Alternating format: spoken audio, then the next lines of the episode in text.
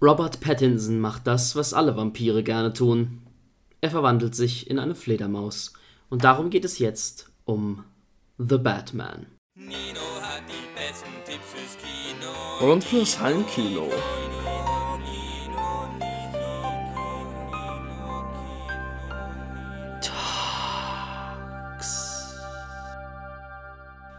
Es lohnt sich viel über The Batman nachzudenken. Ich habe den Film jetzt schon zum zweiten Mal gesehen. Was ihr jetzt hören werdet, ist meine Kritik, nachdem ich ihn das erste Mal gesehen habe. Danach hört ihr dann aber auch noch meine Gedanken, die ich zusätzlich noch hatte, nach der zweiten Sichtung, um euch zu zeigen, dass man über diesen Film wirklich noch sehr viel nachdenken kann. Jetzt geht's aber erstmal los. Kurz, worum geht es? In The Batman ist der titelgebende Held Batman erst in seinem zweiten Jahr. Im Gegensatz zu den vorherigen Batman-Filmen ist Bruce Wayne kein Playboy. Gotham ist aber immer noch derselbe alte korrupte Sündenpfuhl. Die Origin Story, die bisher immer obligatorisch erschien, entfällt diesmal. Wir starten quasi in medias res. Nur als Einordnung zu Beginn. Ich habe nur die The Dark Knight Trilogie und den Animationsfilm The Killing Joke gesehen. Ansonsten habe ich mit Batman noch keine weitere Filmerfahrung gehabt, außer vielleicht dem Lego Batman Movie. Das heißt, ich kann hier nur direkten Vergleich ziehen zwischen der Dark Knight Trilogie von Christopher Nolan und The Batman. Also, worum geht es in The Batman? Es geht um den Riddler als großen Gegenspieler, der durch eine Reihe von Morden Gotham in Aufruhr versetzt, immer nach dem Motto, wer wird das nächste Opfer?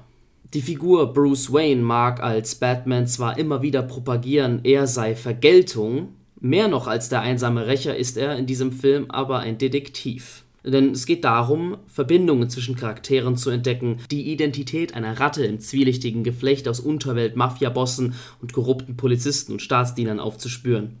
Als Zuschauer klebt man an der Figur von Bruce Wayne, da es fast keine Szene gibt, in der er nicht mindestens irgendwann mal auftaucht. Der Film hat eine klare innere Fokalisierung auf Batman.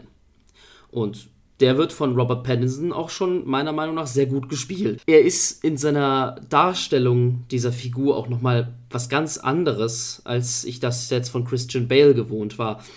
Denn diese Figur, die er spielt, die ist jung und das finde ich, merkt man. Sie ist auch komplett anders angelegt. Zwar ist sie genauso wie Christian Bales Batman auch sehr brooding und das vielleicht sogar noch viel mehr als er.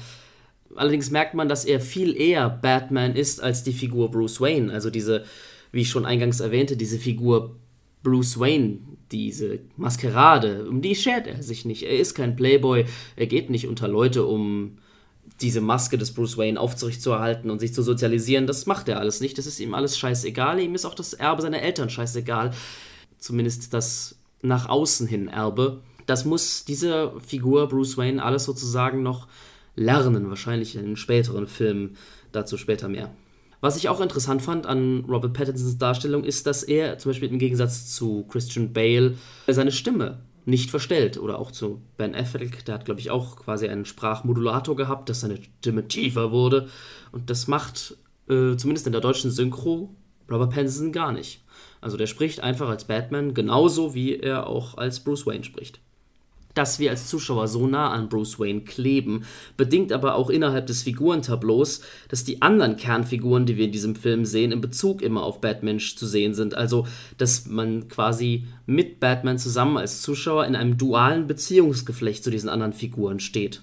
Eine davon ist natürlich der Police Commissioner Gordon, die Verbindung von Batman zur Polizei. Batman arbeitet auch wie in der Dark Knight Trilogie sehr eng mit Gordon zusammen. Es gibt tatsächlich, was ich auch sehr spannend fand, in diesem Film sehr viele lange Dialogszenen mit den beiden. Also sehr viel länger als in der Dark Knight Trilogie sprechen die beiden auch wirklich einfach miteinander, unterhalten sich und das halt Batman in Kostüm. Diese beiden sind in diesem Film fast schon ein richtiges Duo. Allerdings fand ich spannend, dass das Machtverhältnis zwischen diesen beiden Figuren einfach ein ganz anderes ist als ich es bisher kannte. Wobei ich auch sagen muss, dass ich nicht weiß, ob mir das ganz so ganz gefällt. Gordon, hier in der Gestalt von Jeffrey Wright, verkommt für mich so ein bisschen in diesem Film so, eine Art Schoßhündchen von Batman.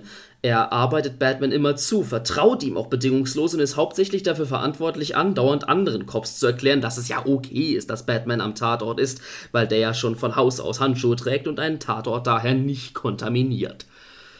Da finde ich, merkt man auch, dadurch, dass es Year 2 von Batman ist sozusagen, dass er als einsamer Rächer überhaupt noch nicht etabliert ist in dieser Welt. Also die Leute haben auch gedacht, denken sich auch meiste Zeit so, ah, was will der Freak denn schon wieder? Und er muss sich quasi erst noch finden. Das finde ich sehr spannend an diesem Ansatz. Jeffrey Wrights Interpretation von Gordon gefällt mir dann dadurch aber insgesamt lange nicht so gut wie die von Gary Oldman.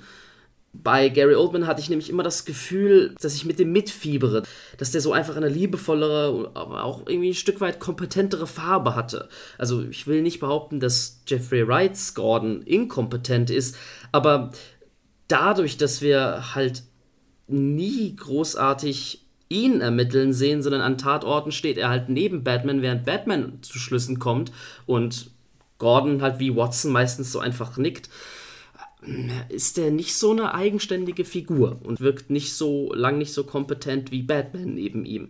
Aber das ist eigentlich nur kleinere Kritik, weil man sieht ihm trotzdem schon gerne zu, muss ich doch durchaus sagen. Eine weitere Figur in diesem Figurengeflecht ist natürlich Catwoman mit ihrem bürgerlichen Namen Selina Kyle. Die wird von Zoe Kravitz gespielt und also mein Problem ist, dass sich viele der Kernkonflikte des Films äh, um sie ranken, also haben mit ihr zu tun und Teile des Plots geschehen halt auch ausgehend von ihrer Motivation und aus ihrem Handeln heraus und ich konnte halt den ganzen Film über nicht unbedingt Sympathie für diese Figur aufbringen. Also ich wurde nicht so recht mit ihr warm und es hat mich halt nicht so mitgenommen, was sie betrifft. Also da muss ich tatsächlich sagen, dass mir Anne Hathaways Darstellung von Catwoman, die einzige, auf die ich mich hier jetzt leider berufen kann, in äh, The Dark Knight Rises sehr viel besser gefallen hat als diese Interpretation von Zoe Kravitz. Aber das macht auch nichts. Die ist leider auch ab und zu eher schmuckes Beiwerk. Also ich finde die Szenen, wo sie Batman küsst, eher aus ästhetischen Gründen ansprechend und nicht aus handlungsmotivationstechnischen Gründen hätte man besser machen können oder besser lösen können. Auf der anderen Seite, sozusagen auf der Seite der Gegenspieler, steht natürlich allen voran Paul Dano als Riddler. Und den muss ich wirklich sagen, fand ich großartig. Ich finde, das ist auch so ein Stück weit sein Film. Ich finde, Paul Dano wirkt in The Batman so ein bisschen vom Prinzip her wie Heath Ledger in The Dark Knight. Denn er ist pointiert zu sehen. Man sieht ihn am Anfang des Films und dann erstmal längere Zeit nicht. Und immer wenn er wiederkommt, hat er so eine diabolische Präsenz. Man sieht einfach, dass Paul Dano in dieser Rolle aufgeht. Mit der Maske spielt er echt diabolisch und ohne Maske, wenn er dann mal die Maske irgendwann ablegt, so nach zwei Stunden Film, dann spielt er nur noch verrückt. Und als Zuschauer klebt man dann die ganze Zeit an seinem Gesicht, das sich auch ab und zu wie so eine Birne immer noch zu verformen scheint, wenn man irgendwie Druck drauf ausübt. Ganz seltsam. Und man hängt als Zuschauer an seinen Lippen und will wissen, welche Geheimnisse der noch auszuspucken hat, weil er anscheinend sehr viel weiß und sehr viele Informationen hat über eine Ratte bei der Polizei bzw. bei der Mafia, die es natürlich in diesem Film auch wieder gibt. Auf der Seite der Mafia steht dann auch die Figur des Pinguins, den ich nur ausschnittsweise von Danny DeVito kenne.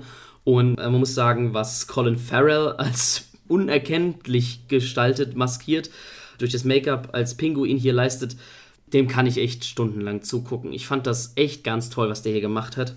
Vor allem ist er Teil einer der epischsten Szenen, finde ich, die im jüngeren Blockbuster-Kino zu sehen war. Nämlich die Autoverfolgungsjagd mit dem Pinguin als Geisterfahrer auf der Autobahn durch Feuer und diese Verfolgungsjagd einfach so krass, wie, wie gut die auch einfach aussieht. Wenn ihr den Film gesehen habt, es gibt diesen einen Wow-Moment, in dem das Batmobil durch eine Flammenwand durchbricht und Matt Reeves, der Regisseur, hat gesagt, diese Szene haben sie ohne CGI gedreht. Also da bricht wirklich ein Batmobil durch eine Flammenwand durch und man sieht einfach, wie sich der Schock und die Überraschung im Gesicht des Pinguins abzeichnet und man muss echt sagen, ja, das überträgt sich auch total auf den Zuschauer. Das sieht einfach hammergeil aus.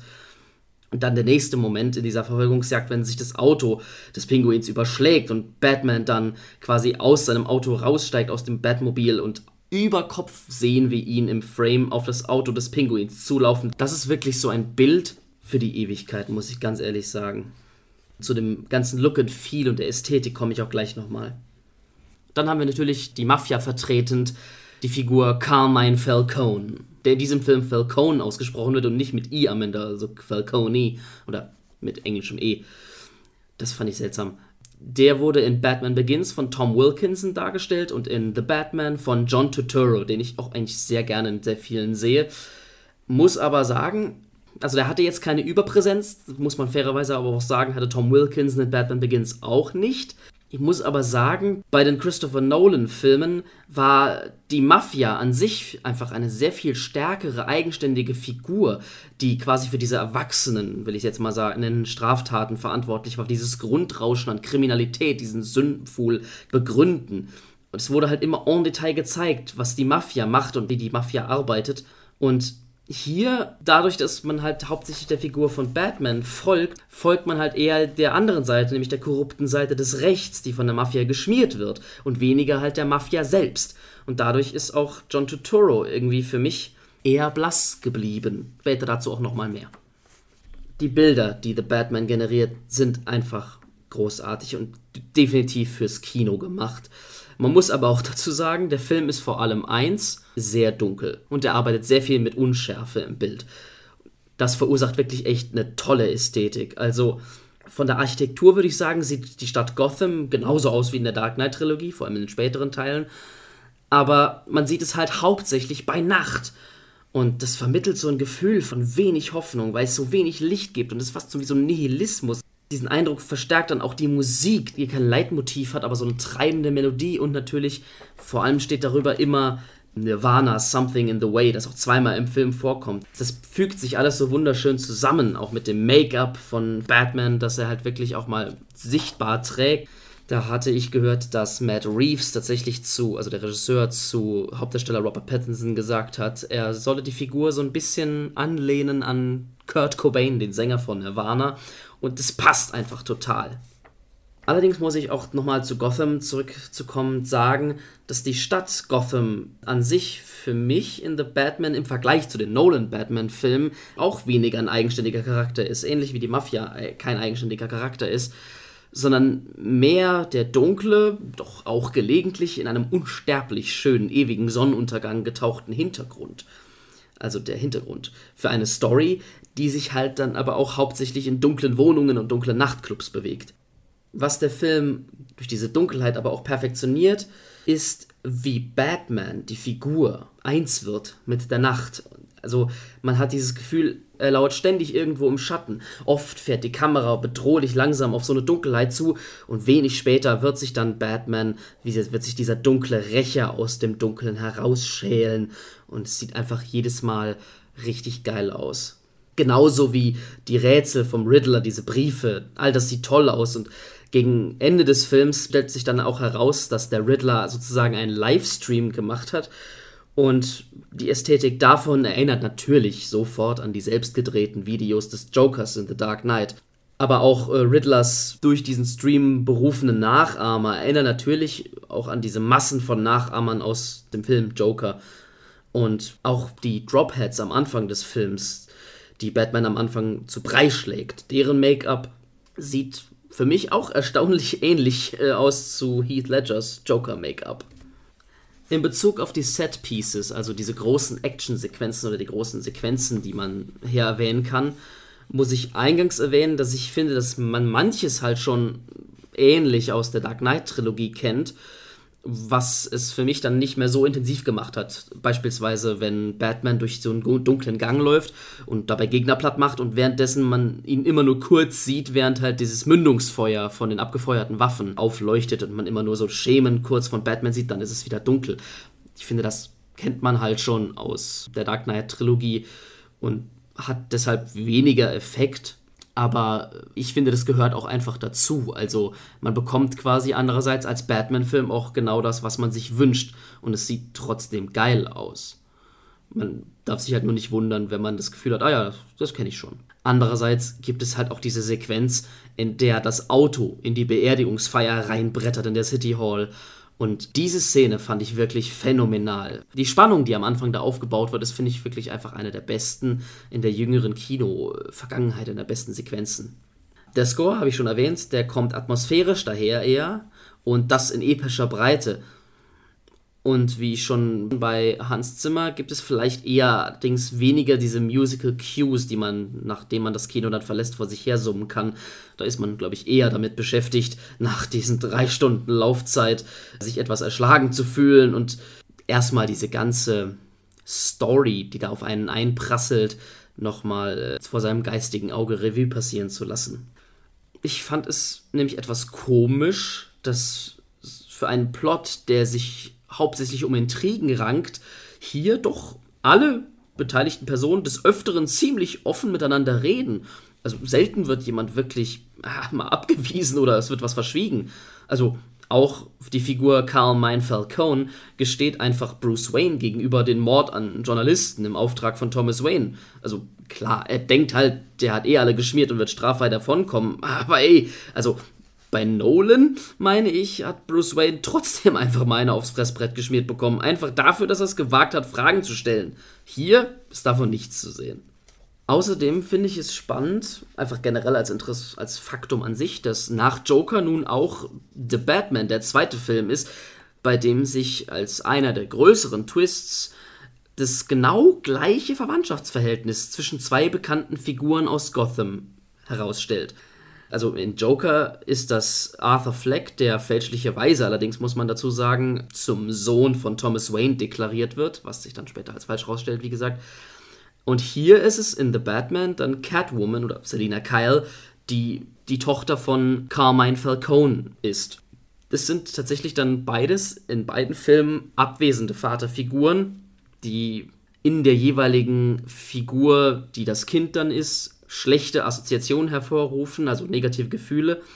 Und das haben die beiden Figuren, also der Joker in Joker und Catwoman in The Batman, natürlich auch gemeinsam mit Bruce Wayne, der auch einen abwesenden Vater hat. Und die einzige Vaterfigur, das wird in diesem Film auch sehr explizit verhandelt, das fand ich sehr interessant, die da am ehesten rankommt sozusagen, ist Alfred, der in diesem Film gespielt wird von Andy Serkis, was mich natürlich sehr freut. Er ist aber leider sehr wenig im Film. Aber sehr spannend fand ich, dass Alfred anders angelegt ist. Er ist noch mehr eher so ein Soldat als wirklich halt so ein Butler. Und das merkt man auch, weil er selbst natürlich einräumt, er ist halt kein guter Ersatzvater gewesen, weil er ihm nur Kämpfen beibringen konnte. Und der Aspekt davon, dass Alfred halt nicht mal wirklich ein guter Ersatzvater sein konnte, unterstreicht der Film auch direkt zu Beginn in der ersten Szene zwischen den beiden, weil Bruce Wayne tatsächlich zu Alfred sagt, du bist nicht mein Vater dieser Aspekt der Vaterlosigkeit, der wird hier dann sozusagen nochmal stärker hervorgehoben. Das fand ich ein sehr interessanter Aspekt, dass dadurch sehr viel mehr das Schicksal der Figuren erzählt wird, als wenn wir jetzt nochmal zum x-ten Mal eine Origin Story erzählt bekommen hätten. Negativ aufgefallen ist mir dann der letzte Akt des Filmes. Den fand ich nämlich etwas underwhelming. Und das ist ein Symptom für ein generelles Problem, das ich mit The Batman habe, also mein größter Kritikpunkt. Der ist nämlich, dass The Batman ja in der Essenz ein Krimi ist. Und bei Krimis, da gilt für mich in der Regel, die Lösung eines Falles sollte eigentlich immer den Anspruch haben, genauso interessant zu sein wie die Ermittlung, wie der Weg zu der Lösung. Und obwohl ich den Weg dahin und die Auflösung an sich ganz solide finde, ist die Antwort auf alle Fragen halt eben selten so interessant wie die Frage an sich, also wie der Weg dahin. Hier gilt halt wirklich, dass der Weg ist das Ziel. Das liegt meines Erachtens daran, dass die Fakten, die sich nach und nach herausstellen, also wo wir von, von Hinweis zu Hinweis fliegen und das auch immer in seinem schönen Flow, diese, diese Fakten sind einfach nicht so besonders. Es ist, verläuft eher nach dem Schema, dass sich eine Theorie vielleicht als falsch erweist, dann okay, verfolgen wir halt die nächste und kommen so nach und nach dem Plan auf die Schliche. Ist halt okay. Spoiler, ähm, dass Thomas Wayne jetzt indirekt schuld am Tod eines Journalisten ist, dass Falcone selbst die Ratte ist und der Riddler einfach ein Waisenjunge, der durch die korrupte Politik benachteiligt wurde und sich nun bei den Verantwortlichen dafür rächt. Ja, also gute Handlung. Reißt mich jetzt so an sich nicht vom Hocker. Es ist, da ist eher dann im Gegensatz zu diesem Reveal sozusagen eigentlich die Figurenstudie das Interessante an dem Film. Und das muss ich dann halt auch sagen, dass ich glaube, dadurch, dass sich die Handlung so gefällig, solide, aber halt überhaupt nicht besonders erweist, ist es schon so, dass ich denke, dass wenn man den Film nochmal schaut, man eher auf die Figuren und die Ästhetik achtet, als so sehr dem Plot zu folgen zu wollen, weil der Plot wahrscheinlich nicht unbedingt neue Aspekte beinhaltet, sondern eher halt die Figuren an sich und wie sie gezeichnet sind. Aber der Plot an sich wird wahrscheinlich einfach relativ generisch bleiben in der Wahrnehmung. Außerdem muss ich hier mal kurz mich beschweren. Anscheinend können wir keinen neuen Batman haben, ohne nicht auch einen neuen Joker zu haben, selbst wenn der Film sich nur um den Riddler dreht. Der Joker tritt hier als Riddlers Zellennachbar in Arkham auf für wenige Minuten. Er wird in den Credits nur als Unseen Arkham Prisoner geführt und schließt in der Szene, in der er vorkommt, Freundschaft mit dem Riddler. Das lässt halt sehr darauf schließen, dass innerhalb dieses Films einfach schon direkt ein Sequel angeteasert werden soll. Und das nervt mich halt so ein bisschen dahingehend, dass einfach anscheinend kein Film heutzutage mehr für sich stehen kann, kein Standalone sein kann, sondern immer schon der Franchise-Gedanke, also nicht nur der Franchise-Gedanke des Batman-DC-Universums an sich, sondern der Ausarbeitung dieser speziellen Interpretation direkt auch schon im Hinterkopf gewesen ist. Und da kommt sozusagen dieser, dieser Marketing-Gedanke, von dem ich finde, dass er schönerweise sehr abwesend ist eigentlich im Rest des Films, da kommt er wieder rein. Es wäre halt zu sagen, okay, hier, bam, noch Sequel. Was dann die Post-Credit-Scene als Goodbye, Fragezeichen, auch nochmal unterstreicht. Also, ja, hier wird dann ein zweiter Teil angeteasert. Ich gucke auch tatsächlich, muss ich sagen, sehr gerne einen zweiten Teil von diesem Film. Ich hätte es halt nur schöner gefunden, wenn wir das weniger explizit aufs Brot geschmiert bekommen hätten.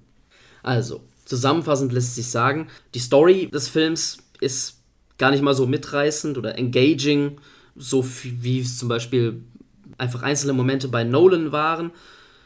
Es ist zusammenfassend einfach ein guter Krimi, der wirklich sehr schön aussieht, was dann in einem gewissen Style over Substance sich niederschlägt. Also im Sinne von, die Substance ist solide, gut. Der Style, also wie der Film aussieht, ist aber wirklich Weltklasse. Und daher nehme ich ihm dieses Style over Substance auch wirklich nicht übel. Also man sollte sich diesen Film definitiv im Kino ansehen. Also am besten auch auf der größten Leinwand, die man finden kann. Und ich bin generell sehr froh, diesen Film gesehen zu haben, weil ich liebe Krimis. Ich mag Batman sehr gerne. Es ist ein super Batman-Krimi und ich hatte Freude, ihn mir anzugucken. Deswegen klare Empfehlung für jedermann. Ich muss nur dazu sagen, weil dass ich das immer wieder höre oder ich das auch im Überschwang der ersten Reaktionen immer wieder mal mitbekommen habe, für mich ist der Film eines definitiv nicht. Der beste Batman-Film aller Zeiten. So, das war meine Meinung zu The Batman nach meiner ersten Sichtung. Wie versprochen kommt jetzt aber noch ein zweiter Teil, nachdem ich ihn das zweite Mal gesehen habe.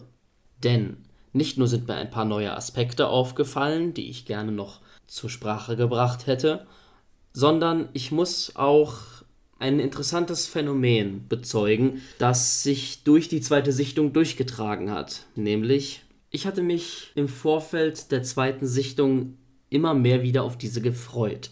Also sollte ich vielleicht etwas negativ geklungen haben in meiner Kritik, so ist dieses Gefühl der Negativität in den Tagen zwischen den beiden Sichtungen immer mehr verschwunden und ist jetzt auch vollkommen weg, nachdem ich ihn das zweite Mal gesehen habe.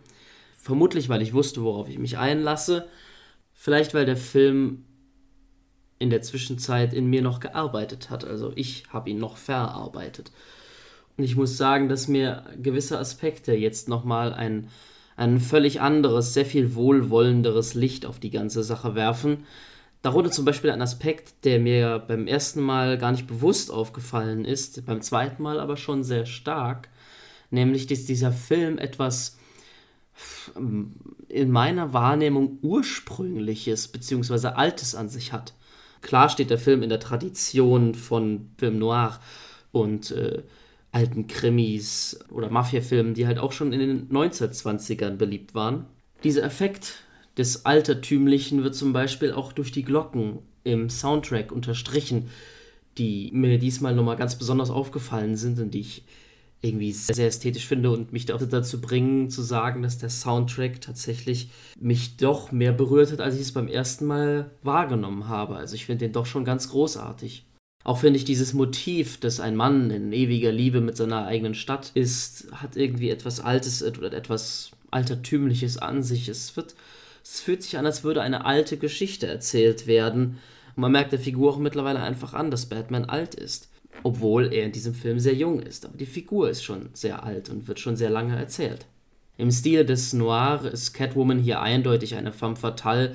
Und der Film erinnerte mich jetzt auch beim zweiten Mal sehen noch mehr an den Neo-Noir 7, den Thriller mit Morgan Freeman und Brad Pitt, wobei hier Jeffrey Wrights Lieutenant Gordon mich doch sehr an Morgan Freemans Somerset erinnert hat. Auch wie die Stadt aussieht, ist tatsächlich anders, als ich es noch in der ersten Kritik beschrieben habe sehr anders zu den Nolan-Filmen. Das ist mir jetzt immer noch mal sehr viel stärker aufgefallen. Ist, eigentlich gibt es nur ein paar Exterior-Shots über die ganze Stadt, die mich an Chicago erinnern, weil sie auch Chicago zeigen. Aber eigentlich innerhalb der Stadt wirkt alles sehr viel kleiner, enger und dunkler.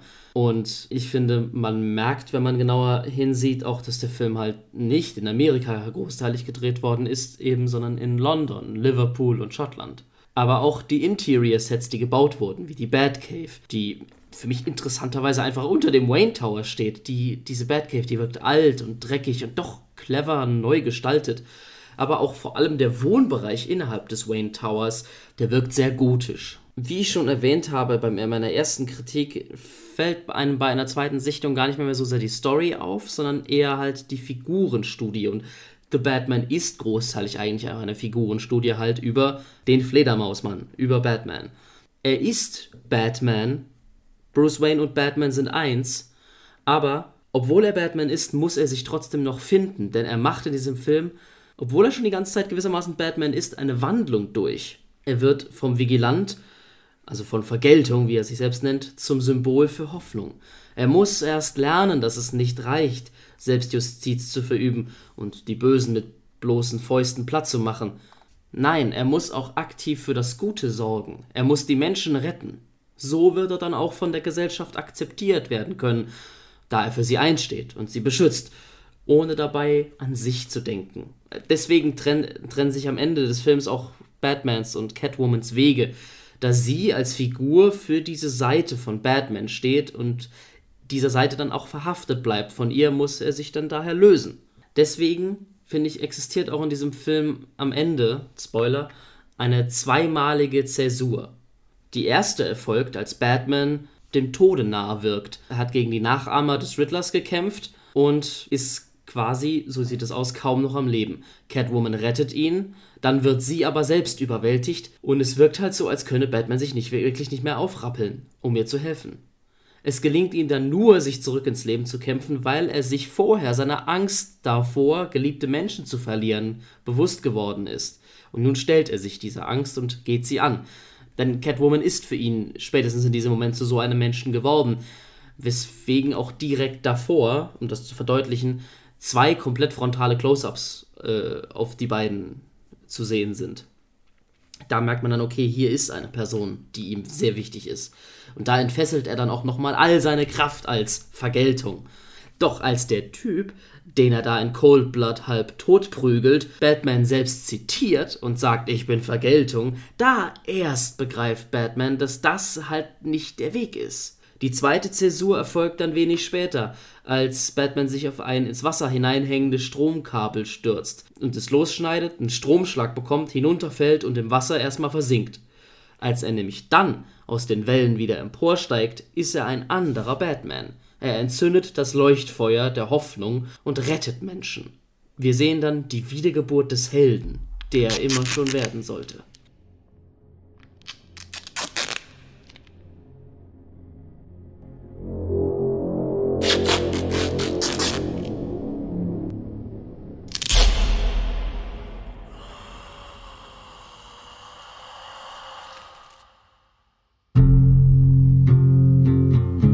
von deinem geheimen Freund.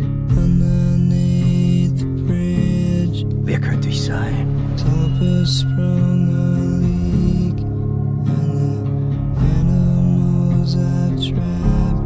Fällt dir nichts ein? Spielen wir ein Spiel, wir zwei allein. Fällt Ihnen dazu was ein?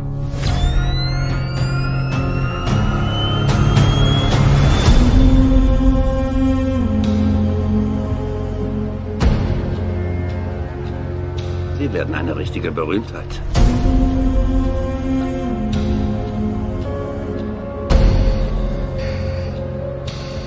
Warum schreibt er Ihnen?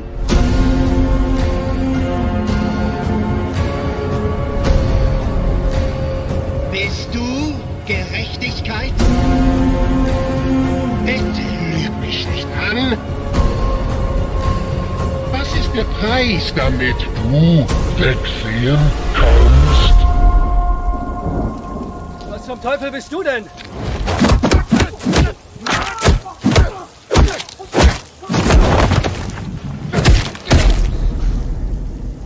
Ich bin Vergeltung.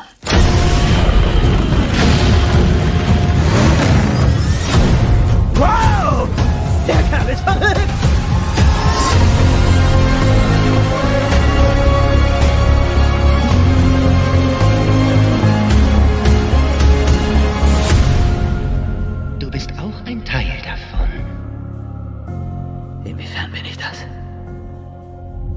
Wirst du noch sehen.